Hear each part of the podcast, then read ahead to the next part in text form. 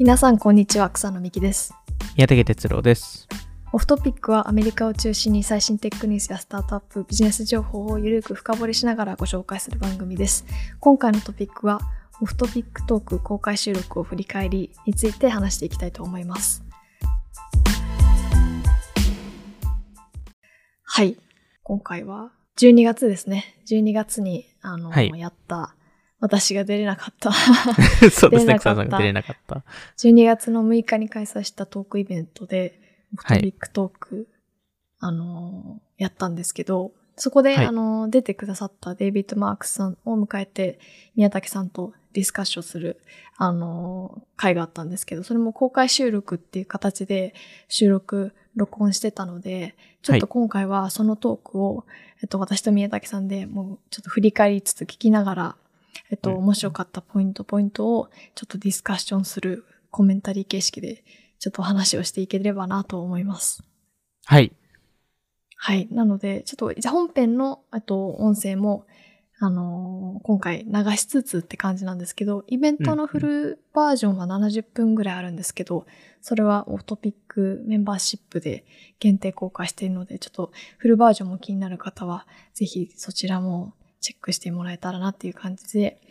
で、はいフル。今フルバージョンは QA 付きのやつですかね？あ、そうです。Q&A 付きです。なんで、イベント、まあ、その登壇、えーあの、デイビッド・マークさんと話した後に、あの、オーディエンスから質問を受けて、そこの、あの、やりとり、えーも含めて、えっと、メンバーシップえーに登録すると聞けますというところですね。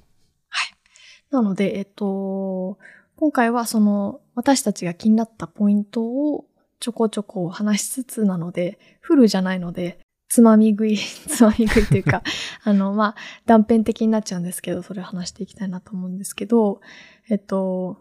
まあ、デイビッド・マックスさんの話は結構過去にも振り返り、うんう2022ん。年の振り返りでちょこっとしたと思うんですけど、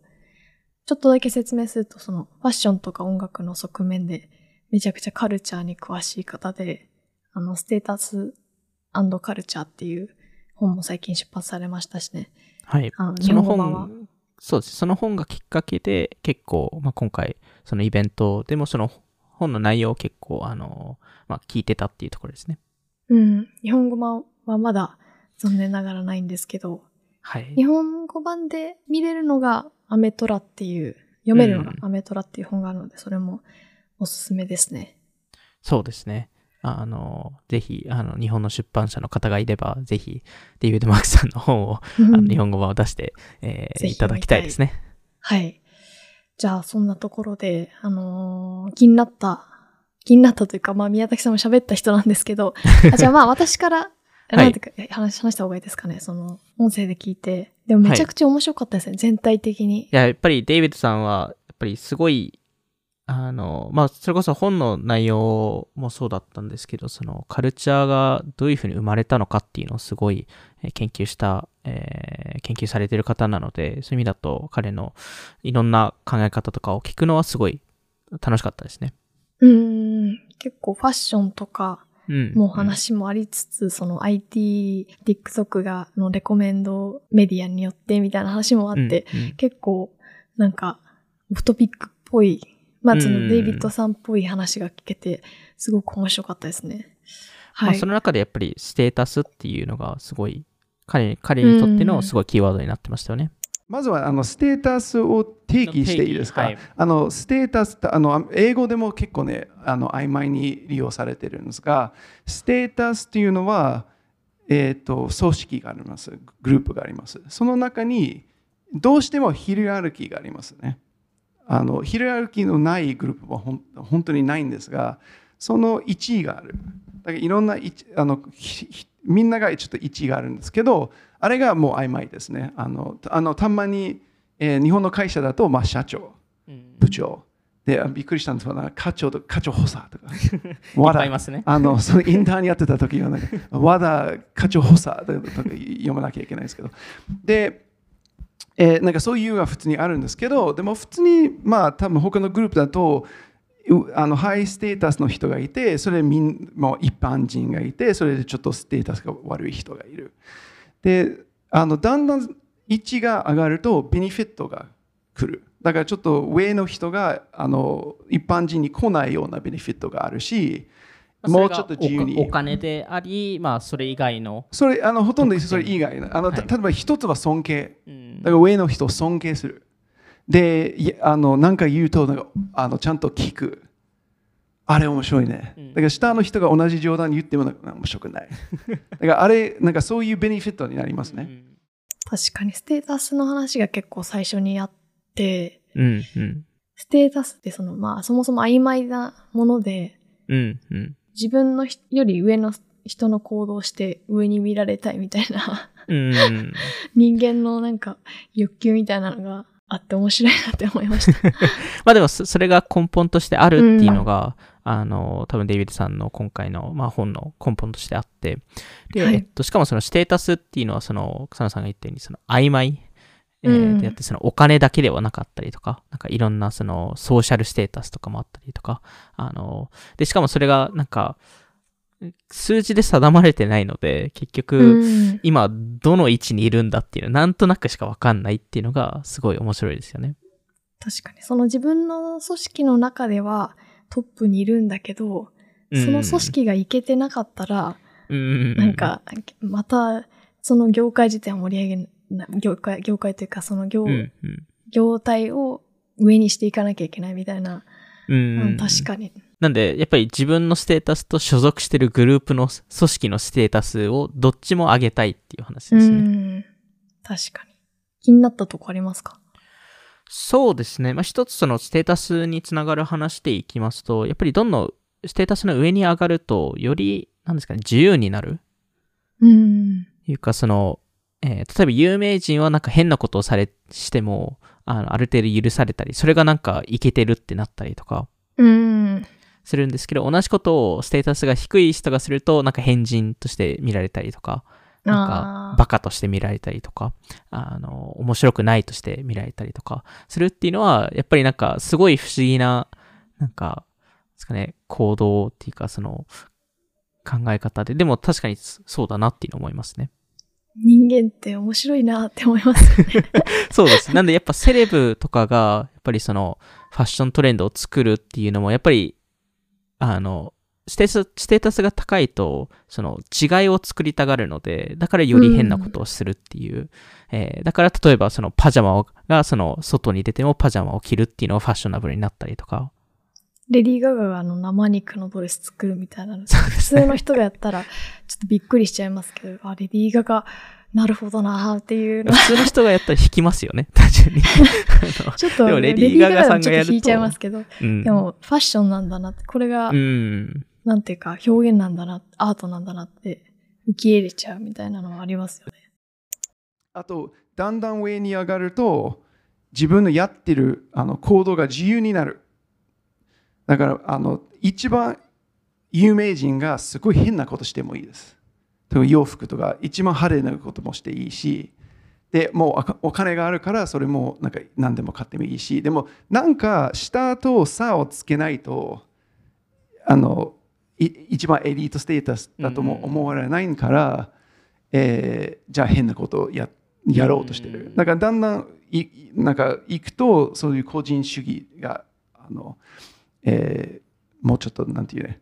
あ極端になるというか。じゃあその上のそのステータス持ってる方々はそのあえてまあ下とまあ差別化したいっていうか、まあ、自分を違違う風、まあ、いわゆる上上でいることをまあ表現するためにも、まあ、そういう変なことをするっていうそうです、ね、変変なことというかあの規範に逆らっていること。でまずあのじゃあ差をつけるためにみんなこうやってるから違うことやる。でもあとハイステータスだからやっていい。その規範を破っていい。それがまあローステータスの人がやるとなんか返事に見られたりとかなんかこの人やばい人だっていうだから一つのなんていうこのプロセスの中イノベーションその新しいことがどこから生まれるというか真ん中じゃなくて上一番上か一番下。だから下の人もステータスが何してもないからもう自由になりますであとサブカルチャーに入るとかサブカルチャーがわざと,、えーと、みんなやってることと、ま、あの真逆のことをやるとか。だからちょっとそれを見ると文化がほとんど上から始まるか一番下から始まるか。なんかあとは、その悪いお金で買ったランボルギーニは価値が、価値がないというか、その、なんか、デビッドさんが言ってたのは、その、ある人から自然に生まれた行動、その高いとか、その、ラグジュアリーであるから、ってだけじゃなくて、本当に生活の延長に、その,、その人の生活の延長にあるみたいなのが、確かになというか。でもなんかそのソーシャルコンテキストがすごい大事だっていう話をされてたと思うんですけど、やっぱりそのデビッドさんも事例でその、えー、あの、まあ、これは一事例なので、これが本当かどうかって言うとあれですけど、例えばその田園調布に住んでる方がランボルギーニをは乗ってませんと、基本的には。基本的にはですよ。うん、えーはい、で、やっぱりそこはその田園調布っていう住んでる場所、そこの、そこの中のステータス、えー、っていうものがあって、そこの社会的コンテキストから見ると、そのランボルギーニがハイステータスのものではないっていうところで、それこそでも本の中でも書いてあるのが、そのお金を使ってそのステータスを作る人と、めちゃくちゃお金持ってる人たちは意外とそのすごい古い車に乗ったりとか、なんかあんまりなんかその、えー、でかい家に住んでなかったりとか、なんか違う形のステータスがえー、あったりするので、そのオールドマネーの人たちと、そのこのニューマネーの人たちのステータスの、えー、違い、そのお金の意味合いの違いっていうのを、まあ、やっぱりそのあるっていうのは、デイビッドさんが言ってたところですね。例えばフェラーリだと、じゃあその人がもしかしたらお金持ちだ。ただ、えー、そのランボギーニのなんかあのたまに渋谷でなんか19歳の人がなんか黄色のランボギーニとか乗っていると、ね、あれ見ると全然ああもしかしたらすごいお金持ちだと思わないんじゃないですか。なんか、うん、なんかチンピラじゃん。全然なんか絶対なんか悪いなんかお金でそれ買ったんじゃないかと思うんですけど多分アメリカのあのその、えーその麻薬売ってる人もなんか同じような感じなんですけど、だからみんなそんなにバカじゃないからその車が高いだけであのあお金持ちだっていう感じじゃない。あのある人たちのもう自然の行動から出てくるような、えー、ブランドとかものとかやり方。あれがそのグループのシンボルになりますね。だからステータスシンボルっていうのは高いだけじゃなくてこの人たちの本当の生活の中の一つのものです。だから本当の金持ちが例えば日本なんか田園調布に住んでる人とか絶対になんか黄色ランボギーニに乗ってないんですか。だからそれ見るとその人が田園調布に住んでないともう分かるんです。だからそのあのブランドが全部なんかその、まあ、いろんな意味があるんですパタゴニアは、まあ、アウトドアとか、えー、ベイジングエポ裏腹とかそういう意味もありますが価値が完全にどういう人たちと連携してる？そのシンボルのことで決まるから、えー、今藤原宏が流行ってて藤原宏がこれを着てるからあれがかっこいいです。関係してるから。でも、あのじゃあ、えー、20年後でこのダサい人が同じものを着ると、ダサい人が着てるからもうかっこよくないです。だから物にはなんかそういう永久的な意味もないです。どういう人たちと関係してるか。そのソーシャルなコンテキストとか、まあ、いろんなその誰が来てる誰が来たいか、えー、どういう人たちが求めるかによってそのステータスがどんどん決まるそ、ね,、の価値がそのその価値が完全に社会的な価値ですね。確かに。あとなんか個人的に面白かったのはその摩擦を作るっていう、うん、そのオフトピックで話してたそのコマースの中で摩擦を作ることまあ、ハードルを作ることによって、その、新しい、なんていうか、本当に限られた、本当に好きな人だけが入る。その、実際に、なんていうか、労力をかけた人だけがアクセスできるみたいな話があったと思うんですけど、うん、デイビッドさんが言ってた、コムデ・ギャルソンのスタイリングってめっちゃむずいから、うん、それを、あの、ファッションとして取り入れるために思考を考えることの摩擦があるとか、うん、店員さんになんか、あの、冷たい、実際は今どうかわかんないですけど、そのちょっと店員さんの冷たい態度とかに なんか対抗できるかみたいな、ちょっとそん、なんかそういう EC とかいろいろドロップとかが増えて、うん、本当にそのファッションのコーディネートを考えるとか、あと店員さんに会いに行く、そのまあ来店するっていうハードルってすごい高いなと思って、特にその、コーディネート組むみたいなのって、うん、自分で考えることなので、まずその、うん。ままあその、ピンテレストとか見てできるかもしれないんですけど、もう少し能動的なアクションなので、確かになって思いましたね。うん、でもやっぱりその摩擦の作り方がそのステータス作りに、まあ、関わるっていう話をデイビッドさんがされてたと思うんですけど、やっぱり本当にそうだなっていうのはありますし、その草野さんが言ったように、その、まあ、ストリートウェア全般的には、その、あの、思考の摩擦がそこまでなかったりするので、そのスタイリングっていう意味合いだと、うんその普通の T シャツ、えーを着るっていう意味だと。だからそういう意味だと、その、まあ、ストリート業界もそうですし、いろんなそのスタートアップとかブランドも、その、まあ、適した摩擦の作り方っうん。ていうのをややっぱより考えないといけないっていうところで、えーでそれこそデイビッドさんも言ってた、その、いろんな今、アクセスができるような、えーまあ、環境になった中で、その、ステータスシンボル自体が弱くなってるうん。っていうのも、なんか、ここにつながるのかなと思いますね。確かに。であの例えばあの日本のファッションだと、えーコムディ・ガルソンが普通に80年代すっごい変な格好を作っててでそのまあオリーブとか、えーメンズのので出てきても子供たちがそれをなんかね買ってもそれを本当に着ていいのか。ちょっと難しい洋服じゃないですか。だからそういうあの思考の障壁もあった。えーそれで店に行くとなんかコムディガルソンのブランドのイメージがすごく大人のアーティストたちの本当に分かってる人のためのもので、だから全然分かってない地方の子が来るとすっごい態度あの店員の態度すごい悪くてもう出てよみたいな感じだったんですが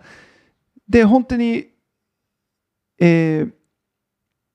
なんかその買うのはあの基本的に物自体が、えー買いにくいんじゃないですか。だからもう摩擦がある。んなんかそのスタイルに。でもストリートファッションだと T シャツとジーパンとスニーカー。あれ誰でももう本当にもうあの割と4普通なもの歳のですよね4歳の子が普通に着てるようなものだから あのスタイルに自体に完全に摩擦はなくて、だからそのファッションそのステータス性を作りたいとつけたいとその人工的に摩擦を作らなきゃいけないです。じゃあこの T シャツは本当に1日で1000枚売れるのに100枚しか作らない。そういうやるとやっぱりみんなが欲しくなっておお買った。どうやって買ったの？みたいな、えー喜びを作る。でそのまあ裏腹のブランドがそれをすごいあのマスターしてそれナイキとかいろんなブランドが来てすごいあの藤原宏がナイキのアドバイザーになったとか。で今まあ何のブランドでも同じようなことをやっててもう,、うんうんもうつまんないんじゃないですか。だからあのもうあれもすごい、えー人工的だったという意味の分かってるから、本当にそれでステータスが作られてるかはよく分かんない、まあ今はみんな、やっぱりマーケターのこれ宿命だと思うんですけど、マーケターって全部台無しにする人たちなので、あの僕も別にマーケターなんであの言ってもいいかなと思うんですけど、やっぱりいい戦略を誰かが考えるとみんな同じことをやり始めてそれが一般化してステータスが、なくなるっていうことなんで多分最初にその無料で配送した EC サイトって多分あこれすごいって多分なったんですよね。このこの会社めちゃくちゃ優秀だってなったんですけど今だともうそれが完全当たり前の世界になってるので、まあ、あとはやっぱりそのモノカルチャーの、えーまあ、パラドックスの話とかデイビーさんがされてたと思うんですけどそのはい。インターネットっていろんなニッチが、えー可能になった中ででも同じようなトピックについてみんな話したりしてる。うん。この辺はやっぱり、まあ、オフトピックでも、その過去のポッドキャストでも話しましたけど、なんか、あのすごい同感できる部分だったなと思いますね。パラドックスになってるっていう話は、うん。本当にそうだなって思いますよね。難しいのが、そのステータスを誰が作るのかっていう話をしたときに、その、あの、デイビッドさんが言ってたのは、その、上かし、上から来るのか、下から来るのかっていう話があって、うん。で、ここは個人的に、その、もっと多分、本来であれば議論したかったポイントなんですけど、なんかその下から来るときも、結構上の力が必要なんじゃないかなと思っていて、うん。それこそデイビッドさんも、あの、回の途中で言ってたのが、日本の一つの面白いところって、その、アルゴリズムを使わない、あの、雑誌カルチャーはい。があるっていう話をしてたんですけど、なんかそれってその、そのいろんなそのキュレーターの方、その雑誌の編集者の、えー編集者の、えー方とかが、その、これがいけてるんじゃないかって、えーまあ、あまり知られてないかったりするものなんですけど、自分がこれ好きだからそれをどんどん出してみるって、えーなって、その文化がそのアルゴリズム文化とはちょっと違うんですけど、なんかそれって結局、でもその編集者っていうステータスを活用して、その新しいカルチャー、ボトムアップの、あの、下にあるカルチャーを引き上げてるわけなので、はい。で、そこの、なんか、その、カルチャーの作り方の部分はもっと議論したかったなと思いましたね。で多分ここで個人的にすごい聞きたかったのがそのあのそれこそオフトピックでもそのモノカルチャーについてのトピックあのエピソードやったんですけど今ってやっぱモノカルチャー的な、えー社会になってますか？ちょっとパラドックスだと思いますね。うんだからまずインターネットのおかげで何の趣味でもなんか存存在なんかグループが存在してる。で情報がいっぱいあって Spotify に行くと本当にあのもう何億曲みたいなのある。でだから個人個人があの自分の、えー生き方とかライフスタイルを本当に他の人と全く違うようにできるはずなんですが、でも逆になんかみんな話してる話題とかは全部同じ。特に、うん。あのこれなんか最近日本のポップカルチャー、まあ、実はそんなに見てないんですけどあのアメリカは完全にそうなんですよ。すよね。あの僕が90年代でなんかメインストリームの主流の、えー、ニューキッズ・オン・のブロックとか、えージョージ・マイケルとかあるいはすごい嫌いでインディーズ音楽好きだったね。でなんかあみんなあれでいいんだけど僕は違うこれが好き。じゃなくてあれが最悪でこっちの方がいいよみたいなあの本当に価値観が完全にあの、えーまあ、反抗的な感じなんですが今アメリカは本当にもうあのかっこいい人でもちょっとサブカルチャー的な人でもドレイクのアルバムを聴かなきゃいけない。ビヨンセがいいですよね。だからすごくそういうあのポップスターをなんかちょっと批判してはいけないような批判になってて、えーなんかすっごいバカなテレビ、えーリアリティ番組とかを見ててちょっとなんか最近こういうインディーズアート映画見てるけどなんかお前が分かんないみたいなそれはすっごいなんかスノーブ的なことになってるからだから逆にみんながすごい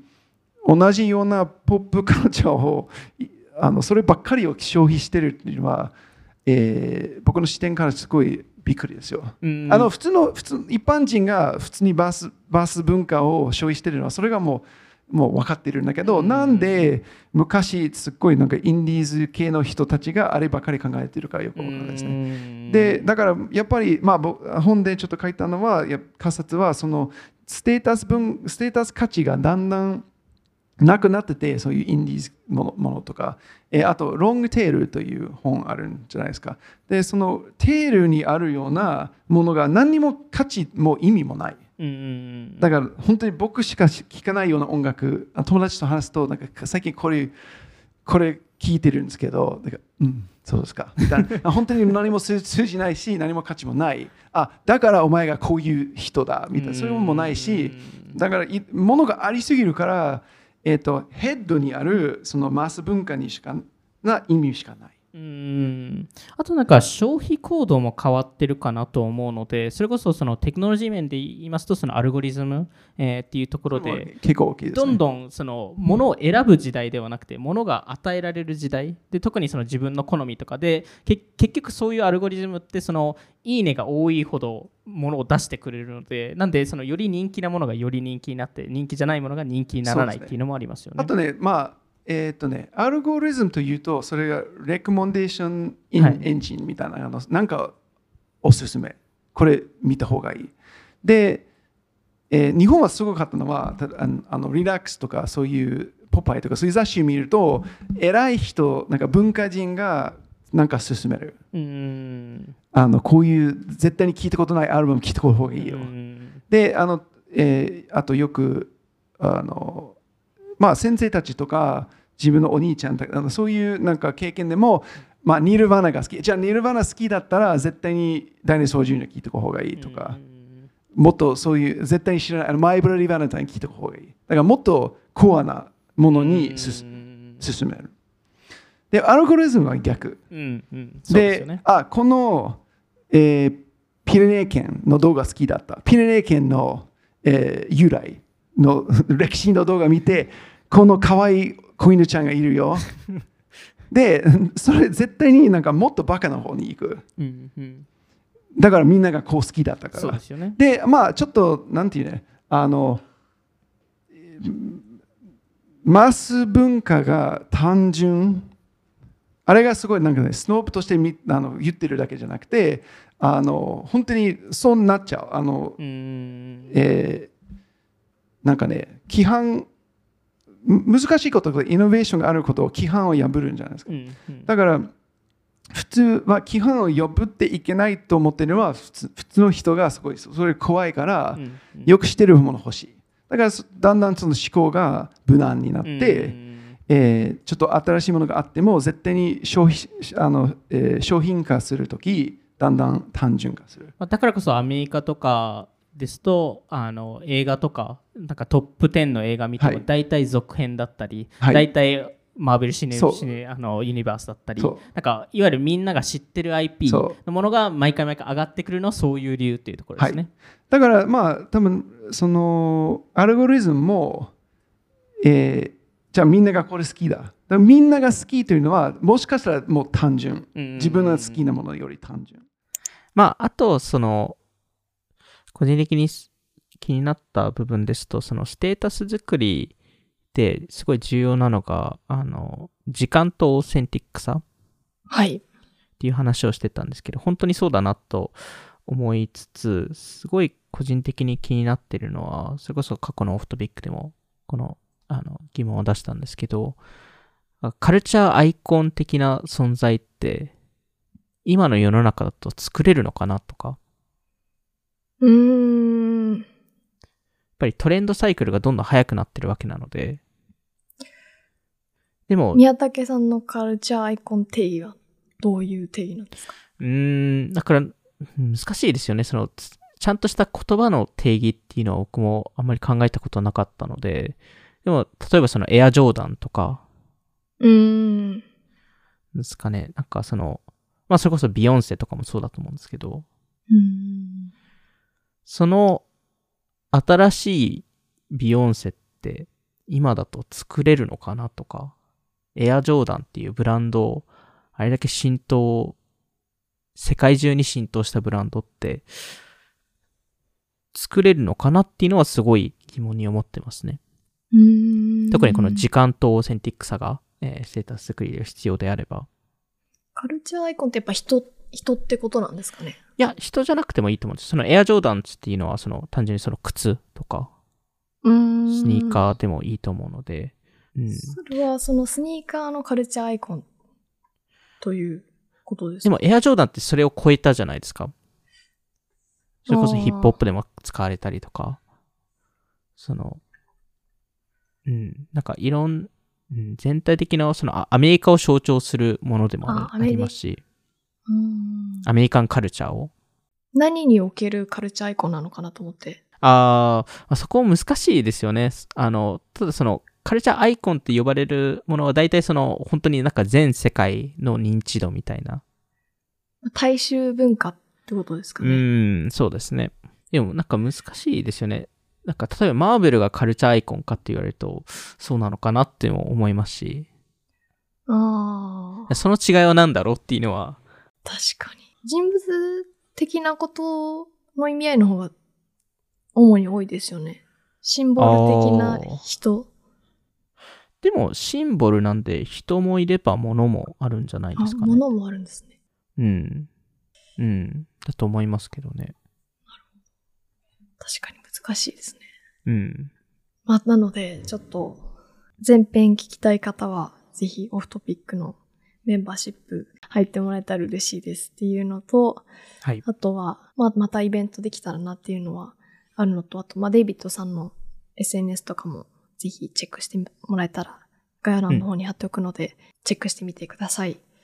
じゃあそんな感じで、今回も聞いていただきありがとうございました。気になった方はオフトピック JP のフォローお願いします。また Spotify で10分でわかる最新テックニュース解説、バイツも更新しているので、ぜひチェックしてみてください。また次回お会いしましょう。さようなら。さようなら。